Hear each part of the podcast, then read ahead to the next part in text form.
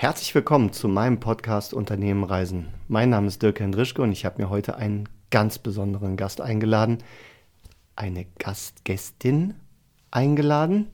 Das ist nämlich meine Frau, die Jule. Herzlich willkommen, liebe Jule.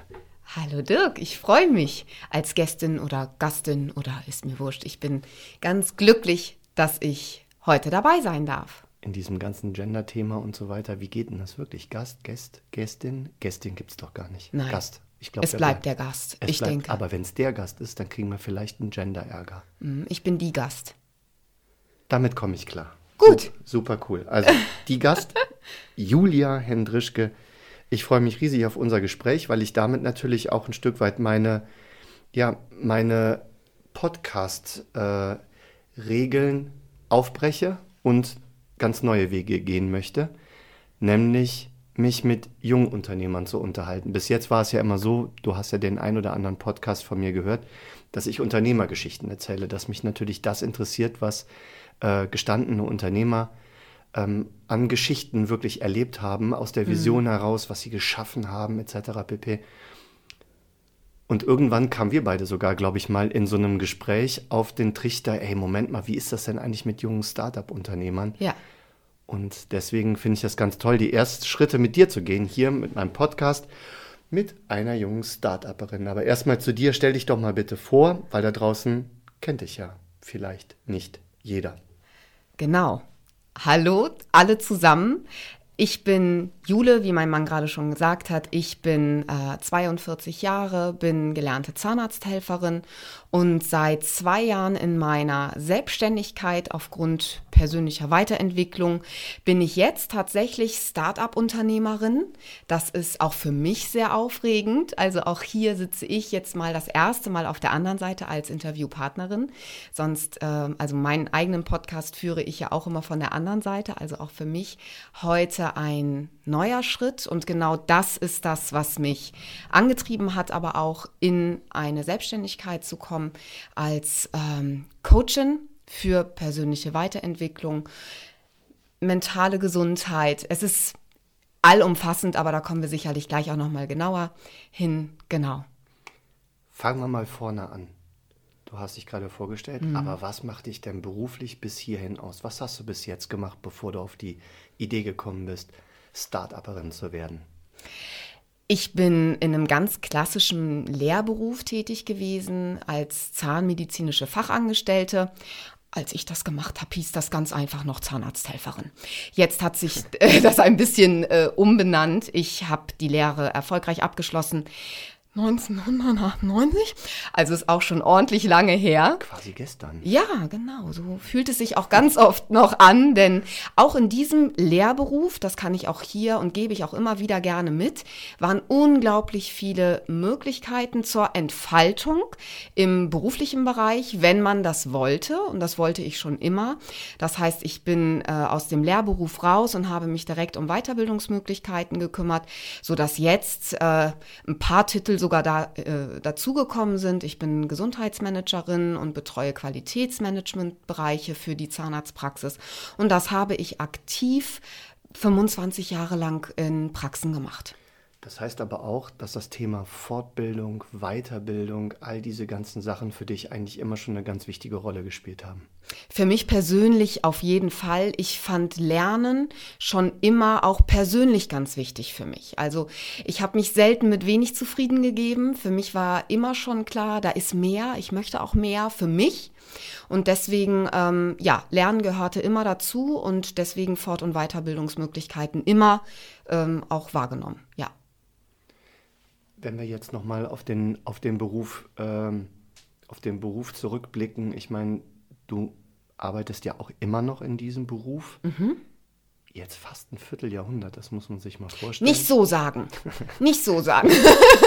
also schon eine ganze Zeit auf jeden Fall. Mhm. Du hast viel mitbekommen. Was mich an diesem Beruf tatsächlich mal oder an deinem Jobbild, an dem ersten Jobbild äh, interessiert ist, wie hat sich denn das Jobbild verändert? In der heutigen Zeit. Also du guckst ja nur wirklich schon auf eine ganz schöne Historie zurück, das muss man einfach mal so sagen.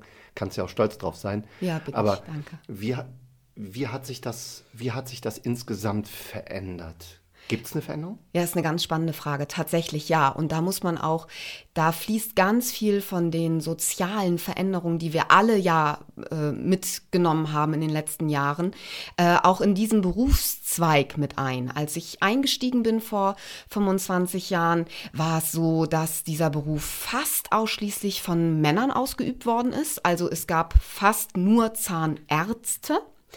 Ähm, und es war sehr klassisch hierarchisch, würde ich sagen. Man hatte den Zahnarzt, man hatte die Ersthelferin, man hatte eine Rezeptionistin. Ich darf es hier auch so sagen, weil es war ganz oft so. Ich weiß nicht, ob man es noch kennt, der Rezeptionsdrachen. Ähm, das war tatsächlich auch ganz oft so. Und dann gab es die normale ausgelernte Helferin und dann gab es die Azubis, wo auf jeden Fall der Satz galt, Lehrjahre sind keine Herrenjahre. So bin ich in den Beruf äh, eingestiegen, so bin ich auch ausgebildet worden. Also es war ganz klar, dem Chef oder dem Zahnarzt, dem wurde gedient. Das klingt jetzt alles so, ähm, ich möchte bitte auf gar keinen Fall Mitleid, weil ich hatte es gut ich hatte eine gute Lehrpraxis und daraus hat sich viel auch ähm, ergeben. Dieses Dienen, das ist, glaube ich, etwas, was wichtig ist, dass man versteht, dass man für andere Menschen da ist. Ja, ich würde das gar nicht als so devot dienen betiteln, aber man hat sich um andere gekümmert. Was ja total interessant ist, ist, dass das ja wirklich auch ein ziemlich deutsches Thema ist. Ne? Mhm. Also dienen Stimmt. ist weiß ich nicht, ob ich das sofort so positiv ähm, aufladen würde. Für mich hat das so einen neutralen bis eher so negativ aufgeladenen Touch. Das Thema, was dahinter ist, Dien Dienstleistung. Mhm. Und ähm, ich glaube, das, was du einfach von der Pike auf gelernt hast, ist halt Dienst zu leisten, Dienstleistung zu betreiben. Und das vermisst man ja leider auch in der einen oder anderen Branche in diesem Land. Das wird um uns herum doch ganz anders gelebt und auch ausgeübt. Genau. Aber das ist ja, das ist ja spannend, dass du da tatsächlich von der Pike auf dann noch diese alten, diese alten Formungen mitbekommen hast. Wie hat sich das denn, wenn du das jetzt mal in die heutige Zeit transferierst, wie hat sich das denn verändert, wenn du dir die Zahnarztpraxis heute anschaust? Ja, also jetzt dann in dem Vergleich, wir hüpfen jetzt einfach mal ein paar Entwicklungsjahre nach vorne, wirklich 98 mit äh, 2022 jetzt im Vergleich. Es sind super viele Frauen mit hinzugekommen, also es gibt ganz viele Zahnärztinnen, die oft in Teilzeit sich Praxen teilen, so dass man ähm, einfach auch äh, ein größeres Commitment schließen muss mit, de, mit der Chefin, weil man in der Regel mehr als zwei sogar hat. Das heißt, da hat sich auf jeden Fall die Hierarchie sehr erweicht. Also es gibt nicht mehr das ganz klassische. Die sind oft sehr jung jetzt. Also auch das hat sich natürlich, wenn man, kann jetzt mit 17 konnte man aus der Schule raus, ab ins Studium, so dass teilweise Zahnärztinnen mit 24 am Patienten saßen in einer eigenen Praxis. Und unter anderem hat es hattest du natürlich viele aus dem Team, die deutlich schon älter waren als die Chefin an sich. Also das ist etwas, was sich im Geschlechterbereich sehr verändert hat. Dadurch ist die Hierarchie sehr weicher geworden. Man hat auch ähm, oft äh, äh, übergreifende Fachbereiche gebildet. Also es gibt nicht nur noch jemand, der an der Rezeption sitzt, sondern derjenige betreut meistens auch noch irgendetwas an Dienstleistungen am Patienten. Das heißt, auch da sind die ähm, ja, die, die Berufsbezeichnungen sind sehr ineinander übergehend gegangen. Und das hat sich da maßgeblich verändert. Zudem muss ich aber auch sagen, hat sich das Anspruchdenken von Auszubildenden sicherlich auch in dem Zuge verändert.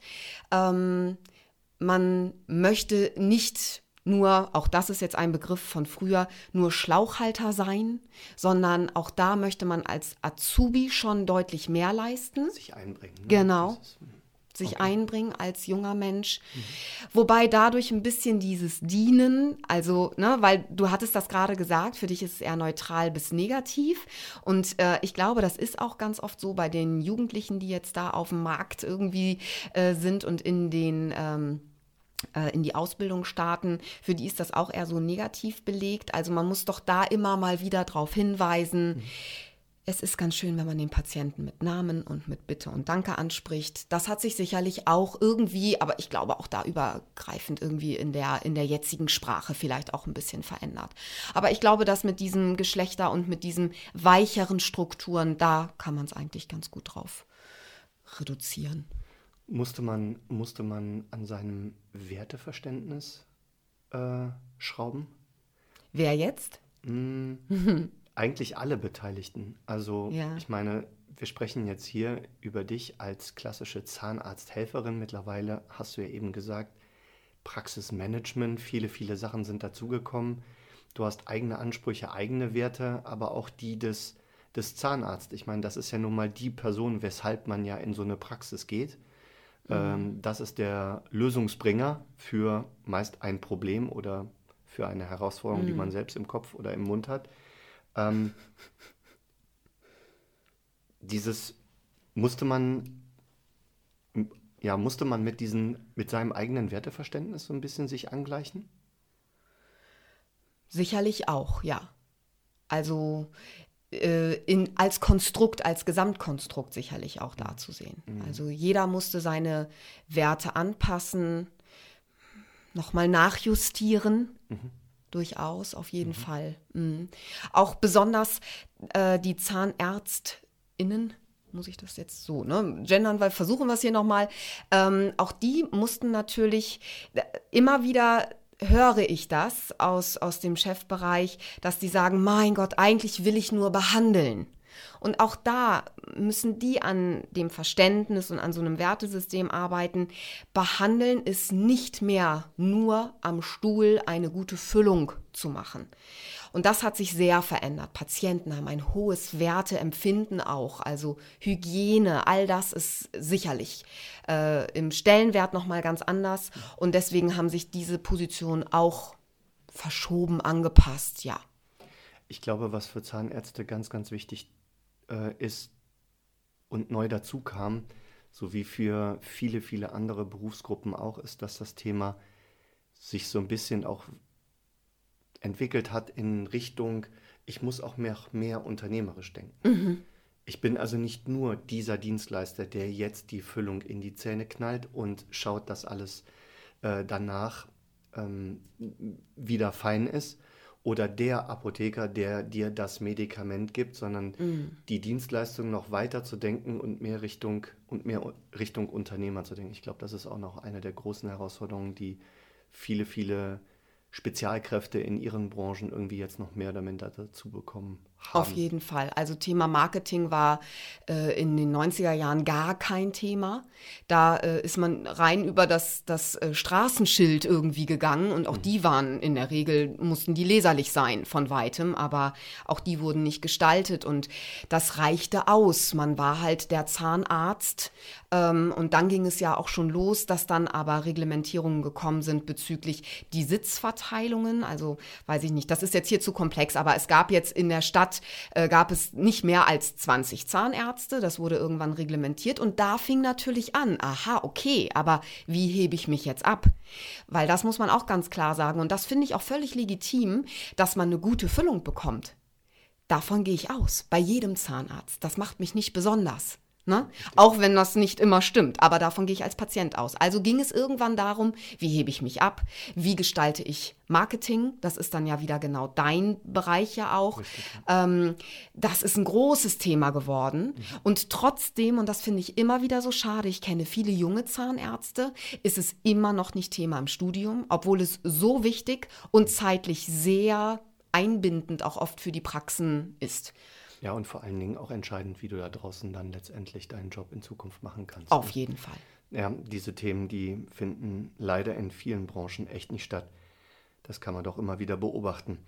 Aber an dieser Stelle jetzt erstmal Dankeschön, dass du uns damit genommen hast in deine, in deine berufliche Reise, in dein berufliches Fundament Nummer eins. Sehr gerne. Das war jetzt auch für mich nochmal Jule mit 17 Jahren und weißen Kittel. Ah, das hat sich auch verändert. Darf ich das noch kurz als PS hinzufügen? Natürlich. Ich danke dir natürlich auch ganz herzlich, dass ich hier äh, den Raum bekommen habe. Und äh, wenn es um Veränderung ging, also ich bin mit 17 gestartet mit Haare ganz streng weggebunden und weißen langen Kittel. Egal welches äh, Egal, welches Wetter draußen. egal welches Wetter, egal welches Wetter, aber man hatte einen reinen weißen Kittel zu tragen. Und das hat sich jetzt sehr aufgeweicht. Es ist oft in Praxen sogar so, dass man ganz bunte Klamotten trägt und ganz wilde Frisuren haben darf, weil das ähm, ja sich auch vielleicht ein bisschen angepasst hat. Ja. Schön, jetzt denkst du, das wäre fertig, ne? Aber Ja. das war nur der erste Teil Ach vom so. ersten Teil, weil Okay. was mich natürlich jetzt total interessiert, ist, was macht denn eigentlich die Jule Teil 2 aus? Nämlich, wir haben eben ja von Start-Upperinnen gesprochen und jetzt hast du uns das, dein Fundament, dein berufliches Fundament der letzten, ja, mehr als 20 Jahre erklärt, aber jetzt interessiert mich natürlich, beziehungsweise alle da draußen, natürlich auch noch, warum denn jetzt Start-Upperin? Weil die Frage, die taucht jetzt sicherlich auf. Ja, das stimmt. Genau, da war ja was. Jetzt war ich so abgetaucht in Kittelzeiten, aber da war ja was, genau.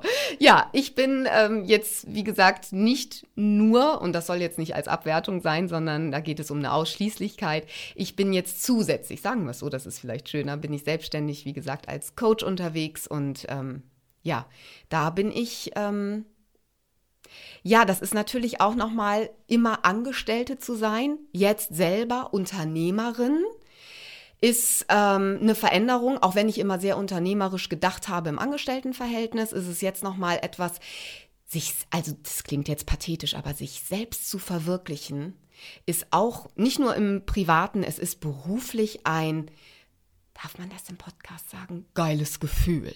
Das darf ist man. mega. Das ist Das darf toll. man, wenn man das für sich entdeckt. Ne? Ja. Und das ist ja bei dir irgendwie, du hast ja immer schon ziemlich selbstständig gedacht, also nicht selbstständig in Form von du kannst selbst denken, Mhm. sondern du hast immer wie eine Selbstständige gedacht und hattest eigentlich immer schon ein bisschen mehr Unternehmer-DNA in dir als mancher Angestellter. Aber diese Selbstverwirklichung, Mhm. das ist ja ein ziemlich entscheidender Schritt in deinem, in deinem Leben gewesen. Wie kam das genau? Ja, also es äh, fängt immer an, dass die Expertise, die man hat, sich natürlich entwickelt hat in einem selbst.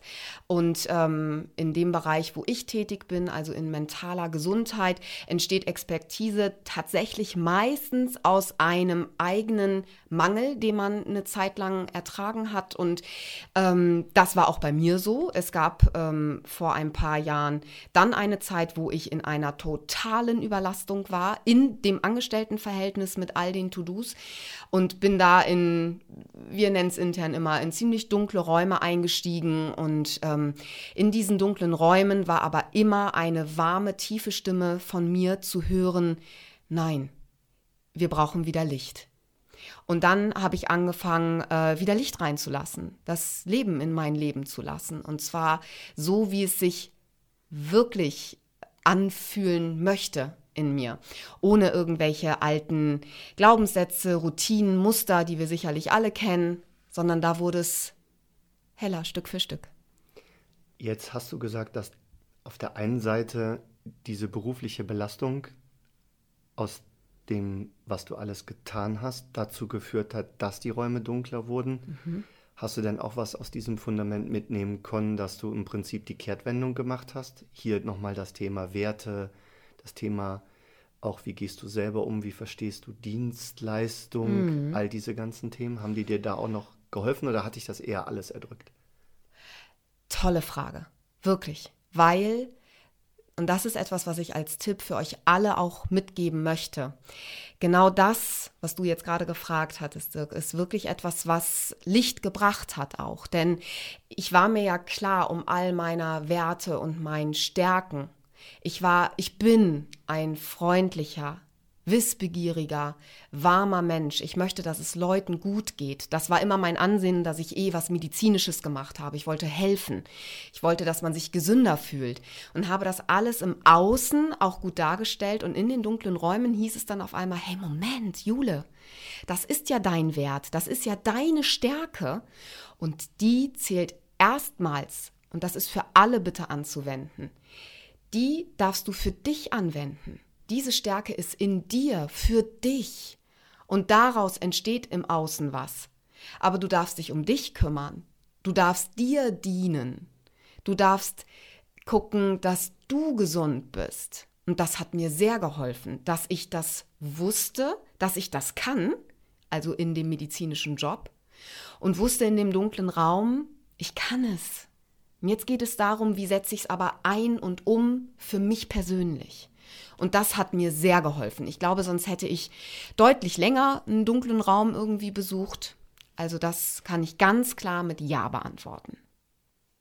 Dann würde ich genau das auch gerne als Überleitung nehmen, wenn wir nämlich gleich in den zweiten Teil eintauchen, nämlich was macht die Jule heute noch zusätzlich zu deinem Beruf als Praxismanagerin noch aus? Wie hast du das ganze Coaching aufgesetzt? Und dann freue ich mich sehr, mit dir gemeinsam deine junge Startup-Karriere zu beleuchten. Oh, also ja. insofern danke, danke, danke für das Teilen deiner Geschichte. Es Ich danke super, dir, Dirk, dass ich hier Platz gemacht. gefunden habe. Danke, ja, fand ich auch Vor schön. allen Dingen, dass wir uns so unterhalten, finde ich persönlich auch nochmal total cool. Ja, ich auch.